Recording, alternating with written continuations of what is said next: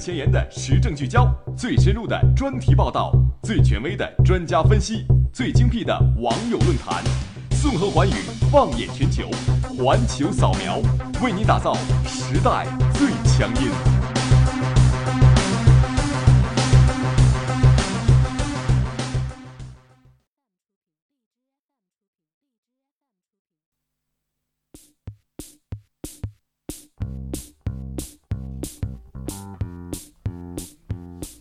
北京时间的十七点十分，这里是每周日准时与您相见的环球扫描的时间，我是主播蓝峰，我是甜甜。那么本期的环球扫描呢，还是给大家带来了非呃非常多的惊喜啊！但是我觉得还是得要说一下我们近期发生的一些比较火热的事情吧，比如说这几天的时候有运动会，对对对对对，运动会我印象最深刻的就是每年的运动会都会下雨，对，这可能说是 这是大人的一个诅咒了。对，嗯，不过我发现就是即使雨下的那么大，我们的运动动员还是非常坚强的在雨中奔跑，可以说让我觉得我的整个人都光亮了。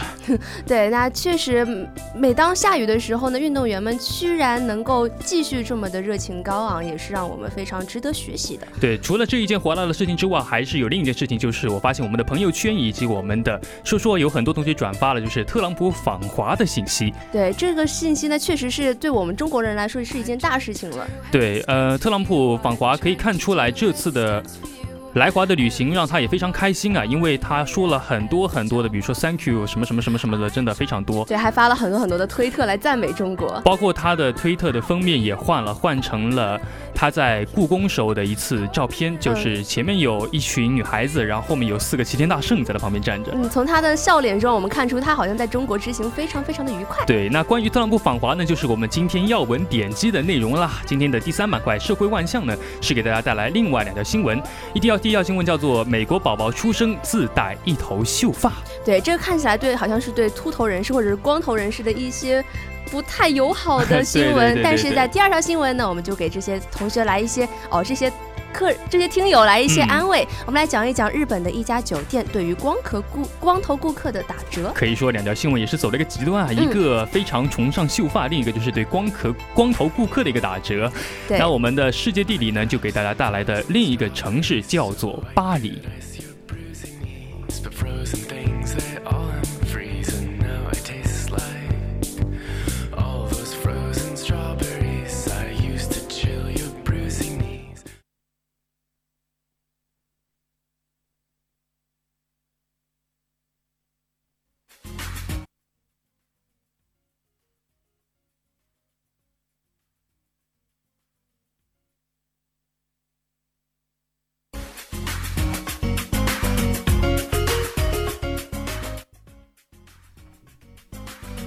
环球扫描，扫描环球。一句话新闻，让我们一起嗨翻全世界。中国地铁将开进美国本土，为中国疯狂打 call。天堂文件财务报告曝光，全球政要名流海外避税、离岸资产托管被公开。纸包不住火了，现在连电子邮箱也包不住了。特朗普推特账号被一名推特员工离职时冻结。哎，说不定特朗普就改用脸书，然后发一个假推特。俄罗斯女歌手宣布竞选总统，与普京恩师之女成对手。所以下次的大选会是金果之战吗？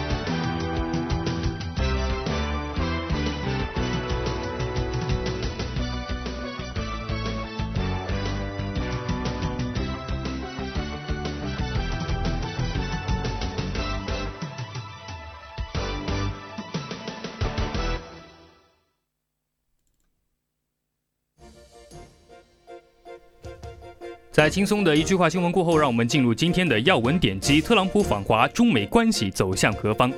十一月八号，美国总统特朗普赴北京进行为期三天的访华之旅，两大国的会面引全球关注。这是特朗普第一次访华，也是第三次中美重要会晤。特朗普此番亚洲之行，除了中国之外，还包括日本、韩国以及菲律宾和越南。白宫称，此行将打算重申对美国盟友和伙伴关系的承诺和在该地区的领导地位。那近年来呢，国际关系也是变得越发的扑朔迷离了。特朗普当选美国总统之后，他独特的行事方式也是让人非常的捉摸不透。那么这次的访华又将带来哪些新变数呢？今天的要闻点击就将大家深入了解一下特朗普的访华之旅。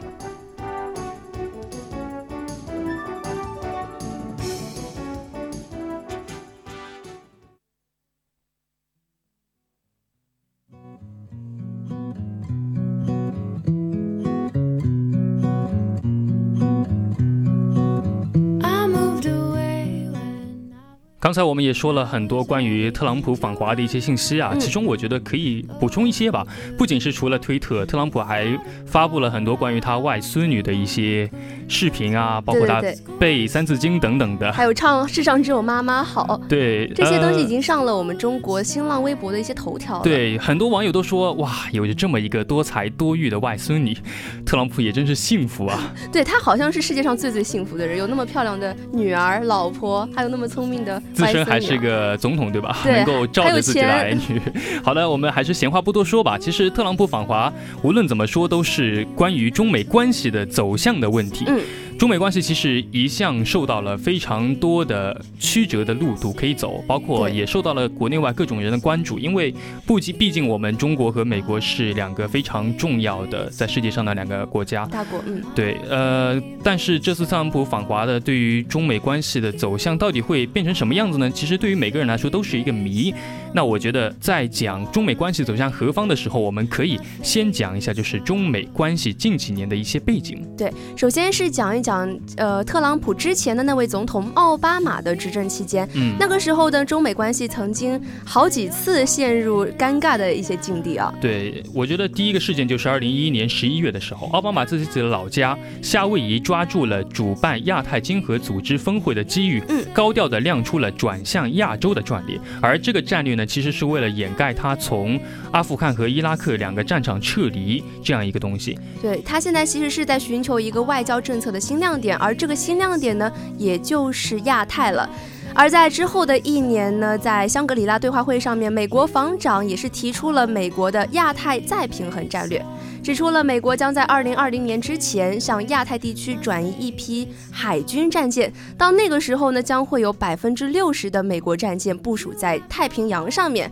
这个战略呢，看上去就很像是在针对中国，因为中国跟美国之间就隔了一个太平洋。我们可以想象，如果我们要跟一个人友好的相处，绝对不能是一个指着枪对着我们的人。所以，其实美国这样一个军事上面的主举措，就让中国和美国之间的关系处于。一个非常尴尬的一个境地。对，那么这次特朗普来访华呢，其实对于奥巴马时期产生的一些尴尬局面，可能会有一些新的良好的转变。对对对，毕竟一个新总统的一个政策，他肯定会有一定的不同。对，像特朗普这样一个个性的人，我觉得也许会有转机吧。对，当然刚才说的是军事上面的，我们可以来看看。经济上面的，特别是，呃，他前段时间发生的这个退出 TPP，对对对，这是在今年一月二十三号的时候的一个事情了。我记得当时在美国总统就是特朗普刚刚上任的时候，我们就对这个问题进行了解析。呃，TPP 的话是跨太平洋伙伴关系协定，也被称作是经济北约，是目前最重要的国际多边经济谈判的组织。对，那么这么一个经济组织呢，是由亚太经济合作成合作组织成员国中的新西。新西兰、新加坡、智利还有文莱这四个国家发起的，这看起来就好像是把我们中国孤立出去了，因为我们中国也应当是在亚太这么一个。对对对对对，我个人觉得，它这样一个被称作是除了中国之外的贸易俱乐部，嗯，这样一个项目放在这儿，其实对自己国家也是一个经济的亏损。我个人觉得，呃，取消掉这样一个。项目对于中国来说是一个非常大的利好。对，在这个方面，我们觉得呢，可能美国正在向我们中国示好。呃，我觉得这也是跟特朗普自身的一个性格有关系，因为他特别重视，就是毕竟是一个商人嘛，对他要有一个。赚钱的买卖，如果不赚钱，他就不干了。嗯，那现在呢？美国在近几年里面一直往这个项目里面不断的投钱，却好像没有什么回报。对，所以我觉得这样的退出对于美国自身也有非常大的好处。那经济方面是这样，在外交方面呢，就更加可以值得我们去看一下。因为在访华之前，特朗普先是走访了日本，然后再是走访了韩国。从对于日本跟韩国之间的态度，我觉得可以看出特朗普对于中国一些影子。嗯，在比如说在日本访华的时。访问的时候呢，特朗普就要求日本要采采取跟美国同样的步骤，来进一步强化对朝鲜方面的制制裁，让日本在应对朝鲜问题上面呢出更多的力，撒更多的钱，就好像是强调了自己的一个大哥地位，要求日本呢还是听他的话啊。第二点呢，他就是要求日本要大幅度的削减对美贸易赤字，来督敦促更多的日本企业扩大对美国的投资，减少两国之间的贸易摩擦。当然，还有一个非常非常大的野心，也就是想要和日本等国一起来构建一个遏制中国海洋发展的战略。我觉得这是对中国不太友好的一个表现。对，这是一个威胁。嗯，因为他也是在处于太平洋嘛，可能特朗普也是想要在这样一片海域当中谋得一席之地，想要获得一点经济上面的，包括军事上面、政治也好方面一些的利益。那么，在对日本访问之后，特朗普去了一趟韩国。对于韩国的国事访问呢，特朗普把重点放在了朝核问题上面，和他之前的主张相同，在联合记者会上重申了和平解决朝核问题的原则，并且敦促朝鲜停止核岛计划。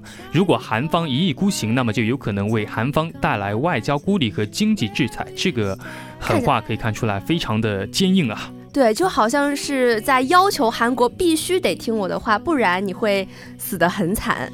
对，在这个方面呢，其实也是进一步的强化了他们俩的同盟的一个位置，这对于中国来说也是不太利的。毕竟给他们点狠话，当然也也要给他们点力量，对不对？对他，呃，韩国是透露了是将从美国购买数十亿美元的武器，韩美双方也就解除导弹弹头重量限制一事达成了一致。那以上呢就是背景，我们接下来来讲一讲访华过程中的一些主要内容。首先，我觉得对于任何两个国家来说。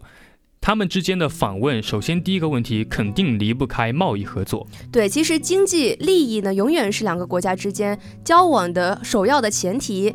因为两个国家之间的贸易关系的本质其实就是互利共赢。而中美呢，作为世界上最大的两个经济体，只要他们相互依存，只有相互依存，才能够不断的加深，才能不断的向前进步。我觉得这句话说的非常有道理吧，因为对于。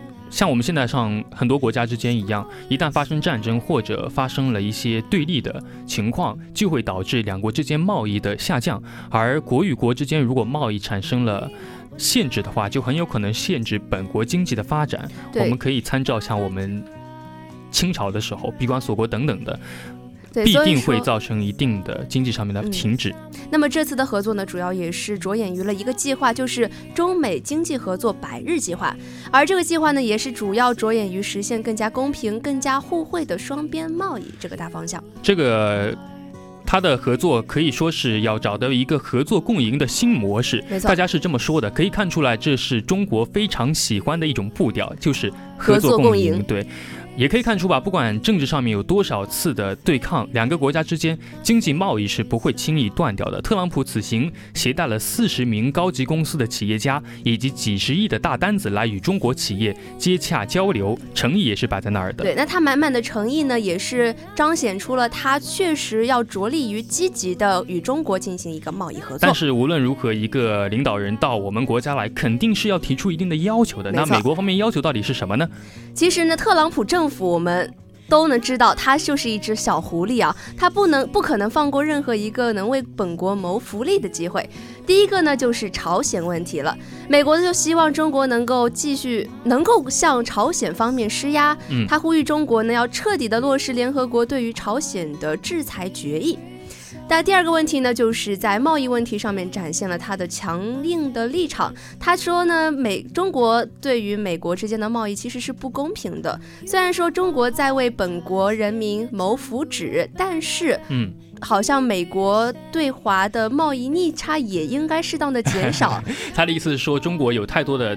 东西卖到了美国，而美国有很少东西卖到中国，这样的话，美国人赚钱就少了，相对来说都被中国赚走了。对，所以美国企业想想要进入中国市场呢，也是非常的不容易，要克服巨大的阻力。而他呢，也希望能够解决这个问题。其实这个问题，我个人觉得应当看美国企业，而不是看中国对美国企业有多少的排斥。我也这么我们可以看像他们的苹果手机的话。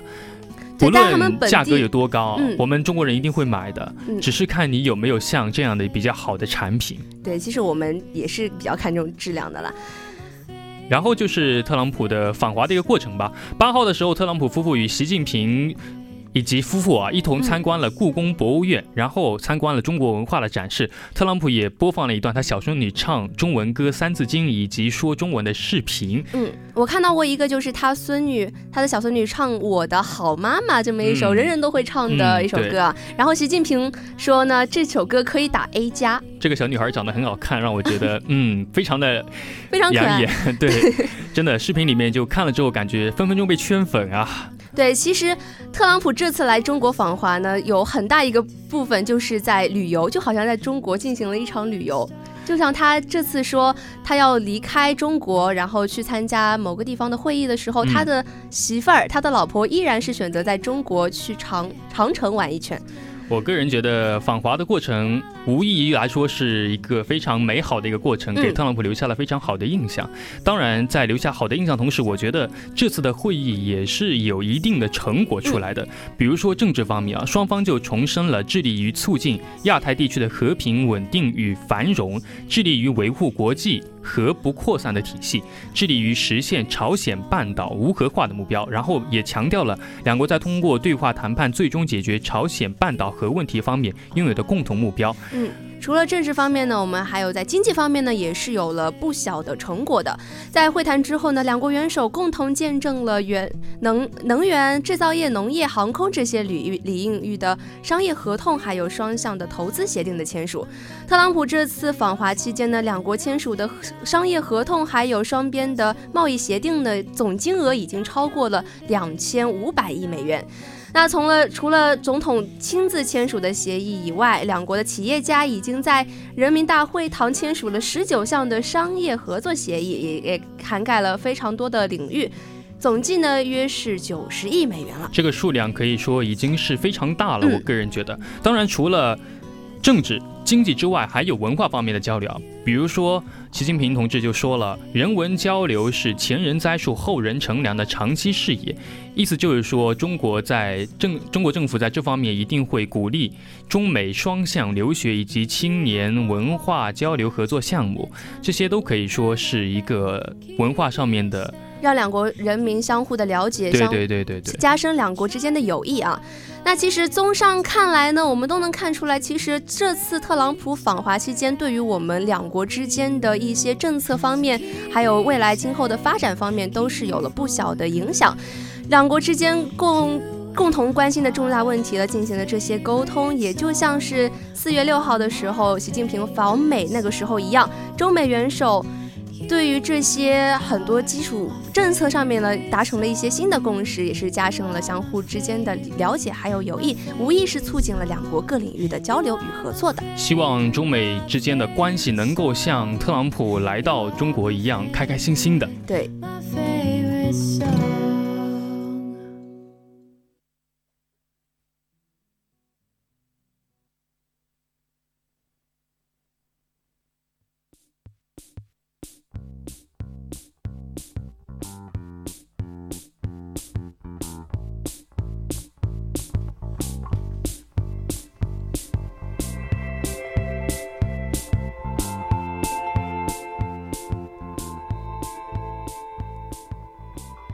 那在紧张的特朗普访华的新闻之后呢，我们进入我们的第三板块——社会万象。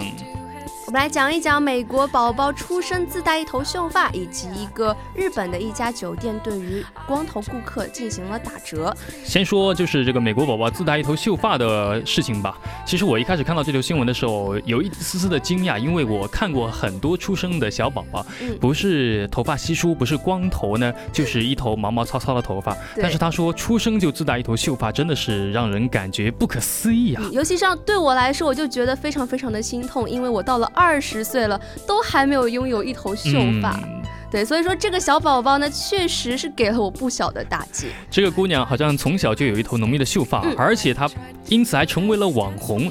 这个成为网红的故事要怎么说呢？我觉得要从美国有线电视新闻网十月二十五号的一个报道说起啊。美国网友呢上周抱着女儿随手发了一个自拍，第二天就得知照片火了，原因是他的女儿的头发浓密到让人羡慕嫉妒恨，但这确实是不可改变的强大的优秀的基因。后来呢，伊莎贝尔的一个亲戚把这张自拍转发到了娱乐社交媒。平那个平台上面红底网站，并配上了文字：“我婴儿的表妹有着一头新闻主播般的秀发。”旋即就引起了网民疯狂的转发评论啊！还有网民用修图软件把伊莎贝尔 P 进了各种欢乐的场景当中。看来他就是从小就人生就开了挂，也祝福他以后的人生能够让他持久不秃。头秃的孩子要坚强。下一条呢，就给你温暖啦。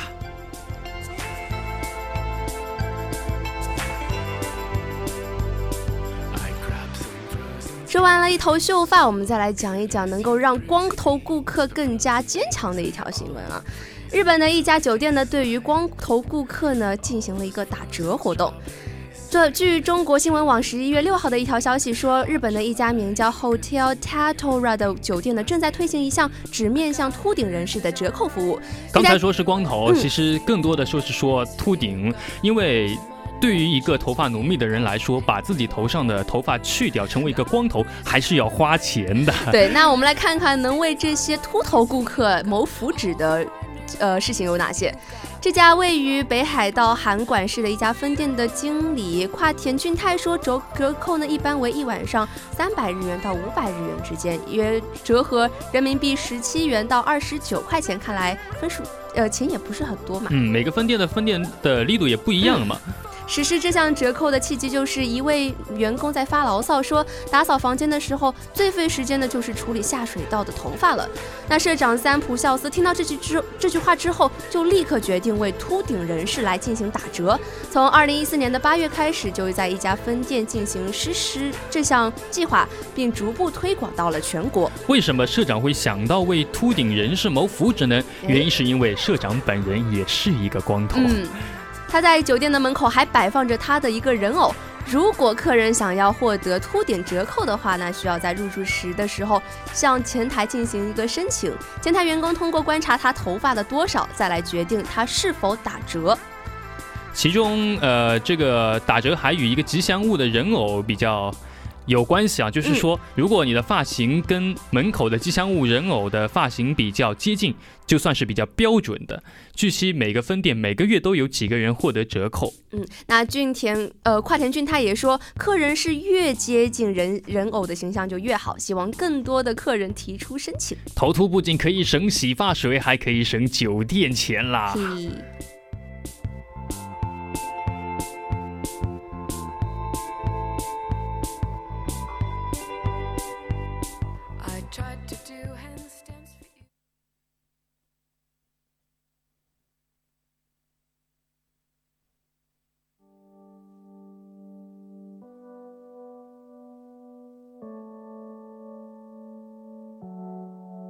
We were staying in paris to get away from your parents and i thought wow if i could take this in a shot right now i don't think 那在听过了社会万象当中的秃头的优惠以及美国宝宝出生大油头秀发之后我们进入我们的第四板块巴黎我爱你。巴黎呢是一个被誉为世界上最最浪漫的城市，一共被分成了二十个区域。那如今呢，有二十位当今名牌的导演突发奇想，想为这座城市进行立传。他们每个人呢用六分钟左右的时间编成了十八个故事，组成了一部名叫《巴黎我爱你》的纯爱电影，将爱情烙印在巴黎的每一条街巷。那么今天的世界地理，就让我们一起来寻找烙印在浪漫之都中的那份真挚与美好吧。首先，第一个地点就是塞纳河畔。有人说，巴黎最美的街道不是香榭丽舍大街，而是塞纳河，因为它是巴黎的灵魂所在。众多的名胜古迹散布在河畔，左岸的文艺气质，还有右岸的历史秘闻相映成趣。塞纳河上呢，每隔三四百米就有一座桥，一共是三十六座。这些桥呢，或雄伟，或精巧，或简约，或豪华，或古朴，或时尚。建造的时期不同，他们的建筑风格也非常的迥异，也是不可错过的一道风景哦。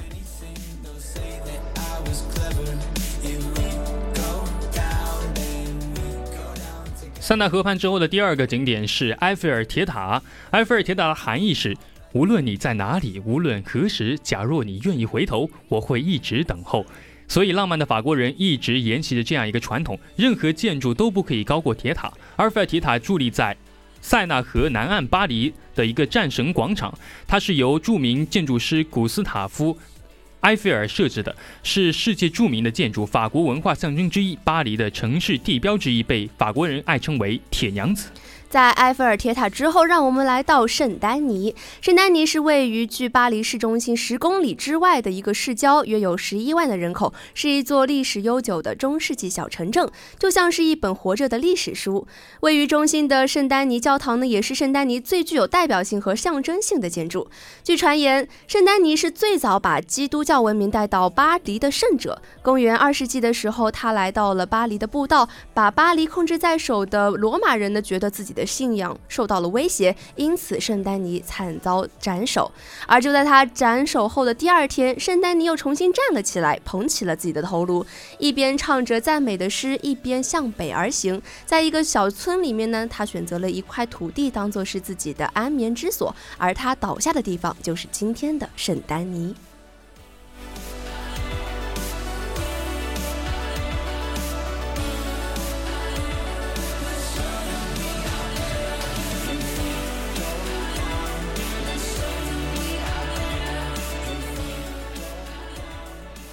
那么今天的环球扫描到这里就要和大家说再见了。我们再次介绍一下今天环球扫描的主要内容。首先是一句话新闻，环球扫描，扫描环球。一句话新闻，让我们一起嗨翻全世界。在第二个板块要闻点击中呢，我们一起聊了聊特朗普访华过程中的一些事情。我们来探讨一下中美关系将会走到何处。第三条新闻是社会万象，是美国宝宝出生自带一头秀发，以及日本一家酒店对光头顾客打折，以及我们的最后一个板块关于世界地理，重游浪漫之都巴黎，对他说一声我爱你。